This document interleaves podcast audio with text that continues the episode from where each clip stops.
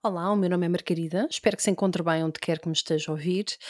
Este é o último episódio desta primeira temporada do podcast da Barbosa e neste último episódio eu quero lhe falar sobre o verão.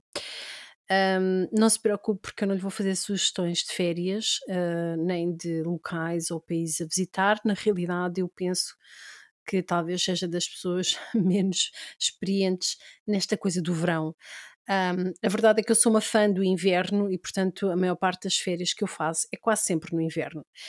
Uh, o verão é importante uh, porque é o período do ano em que as coisas não acontecem, ou pelo menos que nós sentimos que Uh, os nossos esforços, o nosso investimento uh, em termos de desenvolvimento de uma estratégia de procura de trabalho e de oportunidades de carreira, uh, menos têm propensão para acontecer. E, portanto, neste último episódio, eu quero lhe deixar aqui algumas recomendações, algumas sugestões e informação que talvez possa ser valiosa para que faça o seu trabalho de casa e que deixe tudo preparado antes de ir de férias.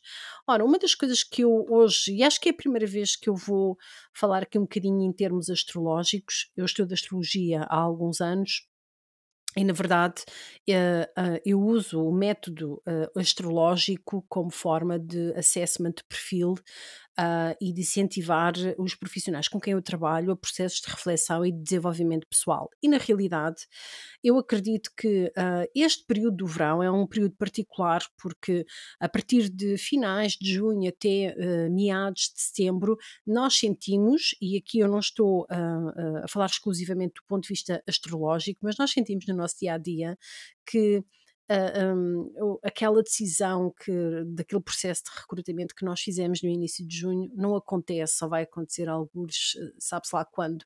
Nós eh, deixamos de ouvir, uh, de receber os feedbacks que são necessários quando eles acontecem, porque eles também já acontecem com alguma raridade, mas a verdade é que nós sentimos que há uma espécie de stand-by, há uma espécie de marinar das coisas que se vai prolongando uh, por setembro dentro. E na realidade, uh, uh, uma das reflexões que eu tenho feito é que no verão, em especial, os planetas lentos ficam quase todos retrógrados. E o movimento de retrogradação é um movimento aparente de andar para trás. Uh, e aqui eu não lhe estou a dar aquilo que muitos às vezes chamam das, da balela astrológica. Se for ao site da NASA, uh, uh, eles também consideram o movimento aparente de andar para trás como um movimento de retrogradação. A única diferença entre aquilo que aparece no site da NASA e aquilo que os astrólogos dizem é que nós atribuímos-lhe uma simbologia a esse movimento de retrogradação que não acontece com a astronomia. E qual é esse, essa simbologia? É que nós consideramos que um, num, num movimento de retrogradação, portanto, num período ou num ciclo em que determinado planeta, numa determinada área da nossa vida, com uma determinada qualidade energética corresponde ao signo onde ele está a passar, ou se for em trânsito, ou onde ele está, na realidade, aquilo que acontece é que há um incentivo à reflexão, há um incentivo a processos interiores, a processos de uh, reorganização, de mudança, de reflexão, de é óbvio que a maior parte das pessoas que uh, não estudam astrologia só se lembram da retrogradação de Mercúrio, que uh, dura cerca de 15 dias, em média duas vezes por ano. E, portanto, um, Mercúrio, quando fica retrógrado, e Mercúrio é um planeta rápido, considerado rápido, uh, por transita por cada signo de forma muito mais rápida que, por exemplo, Plutão ou Neptuno, uh, e portanto uh, os efeitos de uma retrogradação de Mercúrio não têm nada a ver com os efeitos de uma retrogradação de Plutão, por exemplo. Ora, uh, Plutão este ano ficou retrógrado depois de ter dado uma volta uh, a Aquário para nos mostrar o que é que nós temos para fazer durante os próximos 20 anos. Regressou a Capricórnio Uh, no dia 2 de junho e vai ficar lá até ao fim do ano. E no início de 2024 vai reingressar novamente em Aquário. Um, e depois ainda vai voltar para trás e depois só então, final do ano 2024 é que vai definitivamente para Aquário para fazer um ciclo de 20 anos em Aquário. Portanto, uh, é um período um, de profunda mudança em tudo aquilo que está relacionado com Aquário ok? Uh, mas uh, os temas de Plutão em Aquário, uh, acho que há muito bons astrólogos que já falaram e já escreveram sobre isso, eu não preciso estar a acrescentar nada aqui. Na realidade, um, Plutão ficou retrógrado em, em Capricórnio no dia 2 de junho, no dia 18 do mesmo mês, dia 18 de junho, e eu senti este particularmente, Saturno, que é o regente do meu Sol, ficou uh, retrógrado. Eu posso lhe dizer que no dia em que Saturno um, ficou retrógrado, eu recebi, que é uma coisa que é raríssima, porque normalmente eu tenho uma boa taxa de fecho de novos negócios, uh, recebi três respostas negativas. Ou seja, não é que aqueles três potenciais clientes não queiram trabalhar comigo, mas o que eles fizeram foi: ah, tivemos a pensar, estive a pensar, Margarida, se calhar ainda não é o momento, eu vou deixar passar o verão, falamos se calhar em setembro, e não tenho a mínima dúvida que se calhar vamos falar em setembro, mas eu senti particularmente esta. Ok, então agora vamos ter que fazer aqui trabalhinho de casa, não é? Um, depois, em início de julho, Neptuno vai ficar, um, vai ficar uh, retrógrado e, portanto, será algures, uh, se não me engano, de domingo para segunda-feira. Depois, logo de seguida, uh, Vênus, e Vênus, o período de retrogradação é sempre mais curto. Vênus é, é um planeta pessoal e é um planeta, um planeta que transita de forma muito mais rápida em cada signo.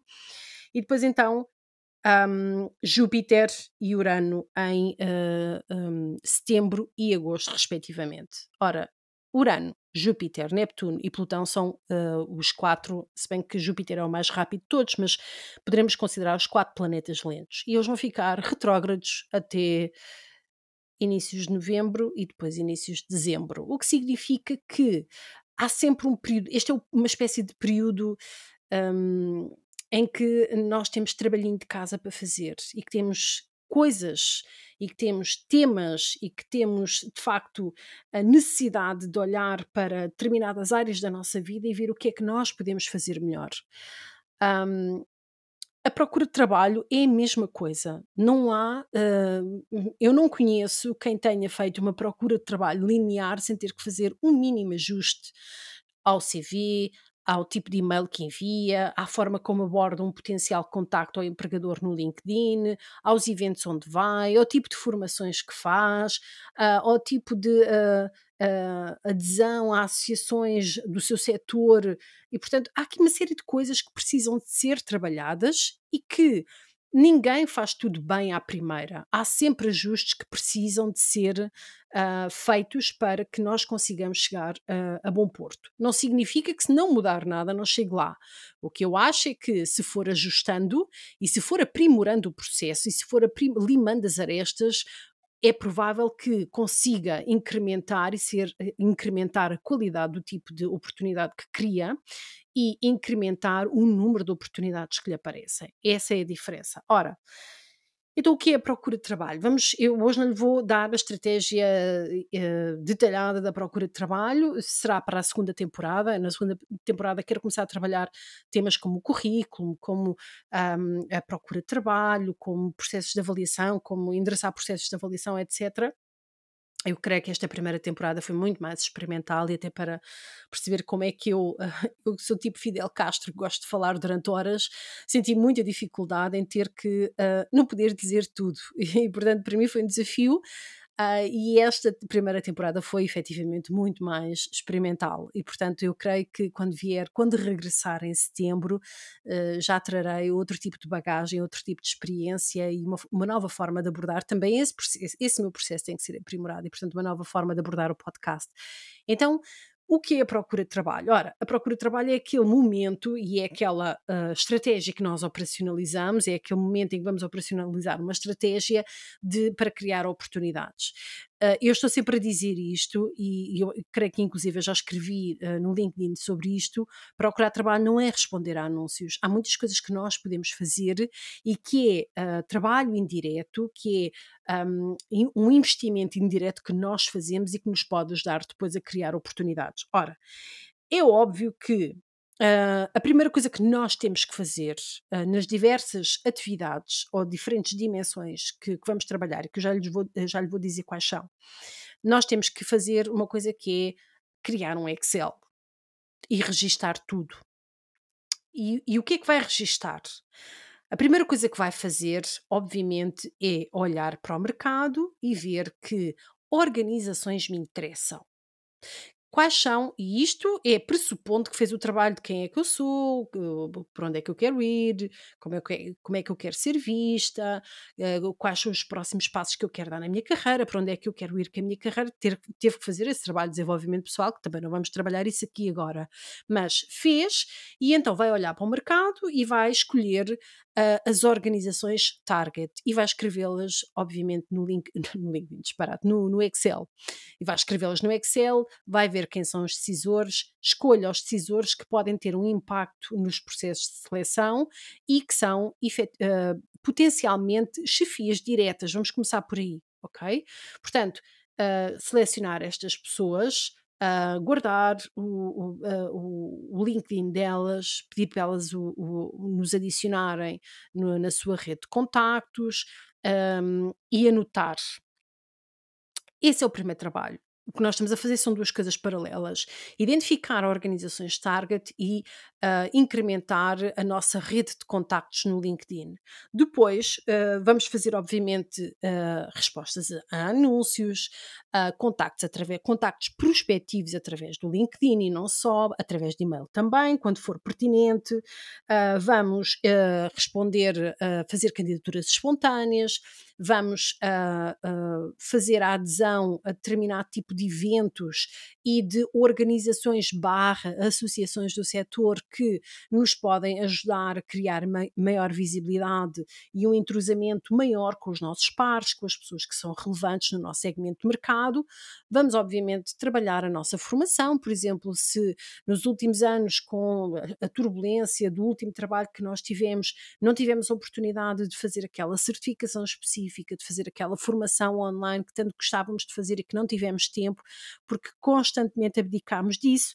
Então vamos aproveitar este tempo para fazer, mas sobretudo um, vamos uh, uh, olhar para as nossas ferramentas de procura de trabalho, que é currículo Uh, perfil de LinkedIn, uh, e eu já não falo na biografia, pronto, mas uh, porque a biografia nem toda a gente consegue construí-la da forma como eu acho que pode ser pertinente para a preparação para a entrevista, mas currículo, LinkedIn e carta de apresentação, e vamos um, de facto uh, criar a mensagem que corresponde àquilo que nós somos, que sabemos fazer e que queremos ser. Ok? Quando tiver isto tudo organizado, obviamente vai fazendo o registro, os anúncios, uh, registar uh, a que anúncio no seu Excel, uh, a que anúncios é que respondeu qual foi a resposta, se teve feedback. É óbvio que o campo do feedback se calhar vai ficar sempre vazio, mas pronto. Mas não tem feedback, não há problema, avança. Uh, não vai ficar agarrado à ideia ou ideal do feedback, esse, esse morreu já há muito tempo, ele está morto e nós não demos conta. Mas vai obviamente registar que candidaturas espontâneas fez, para onde, ou seja, vai criar um registro entre um, eh, anúncios, candidaturas espontâneas, contactos feitos, organizações que são interessantes, vai registar tudo. E vai registar tudo porquê? Porque aquilo que eu não sei, aquilo que faço, eu não consigo medir em termos de resultado. Se você não consegue controlar para onde envia as, o seu CV, se não consegue perceber com, com quem está a falar, com quantas vezes falou com determinado tipo de organizações, não consegue medir uh, uh, porque é que chega às entrevistas e está a ter sucesso na chegada às entrevistas ou no momento da entrevista. Isso é a primeira coisa que tem que fazer antes de ir de férias, é certificar-se que o seu Excel, o seu Word, se não quiser, uh, se não quiser usar um Excel, eu acho que o Excel é sempre Uh, muito mais indicado, mas de qualquer forma, cada um faz o seu registro, até pode ter um caderninho e escreve tudo, não há problema nenhum, desde que tenha tudo atualizado e que guarde. Esse é o processo, está guardado, então eu vou de férias, a partir da manhã eu vou de férias, vou tirar 15 dias de férias, está atualizado, está arrumado. Outra coisa que deve fazer é evitar atualizar o seu CV antes de ir de férias, porque as férias dão-nos uma coisa muito importante que é a capacidade de distanciamento. E quando eu volto, então aí sim deve olhar para o seu CV e ver o que é que mudaria, o que é que poderia ser diferente.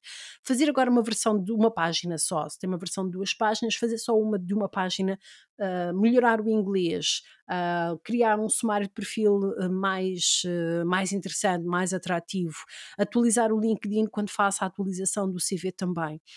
E depois voltar então à, à procura de trabalho. Há uma coisa que as pessoas que estão desempregadas e que estão à procura de trabalho sentem muito, e, e, eu converso muito com elas acerca disso, especialmente quando eu chamo os clientes, que é o sentimento de culpa.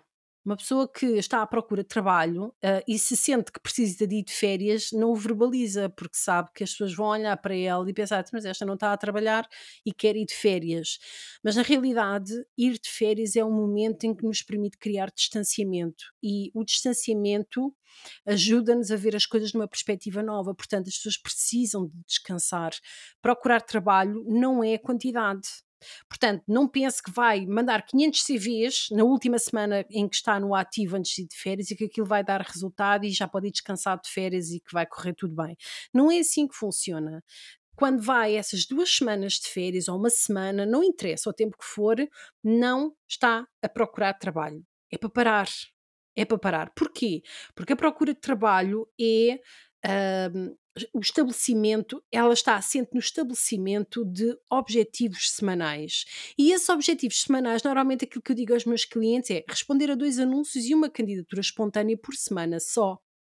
Não tem dois anúncios, tem um espetacular, um anúncio e uma candidatura espontânea, porque a candidatura espontânea eu sei que a pessoa tem que trabalhar proativamente o seu networking no LinkedIn e identificar a organização target há semanas em que só tem um anúncio porque não encontrou uma organização que lhe interessa, não tem problema, fantástico na mesma. Há uma semana em que só tem a candidatura espontânea e não tem um anúncio, tudo bem na mesma. O que é que eu quero dizer com isto?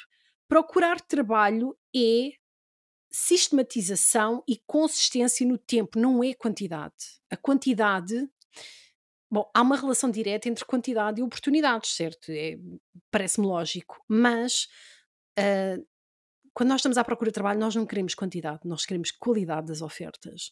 Porquê? Porque a qualidade da oferta dá-nos uma margem negocial, no fim, em termos de package de salário, muito mais interessante.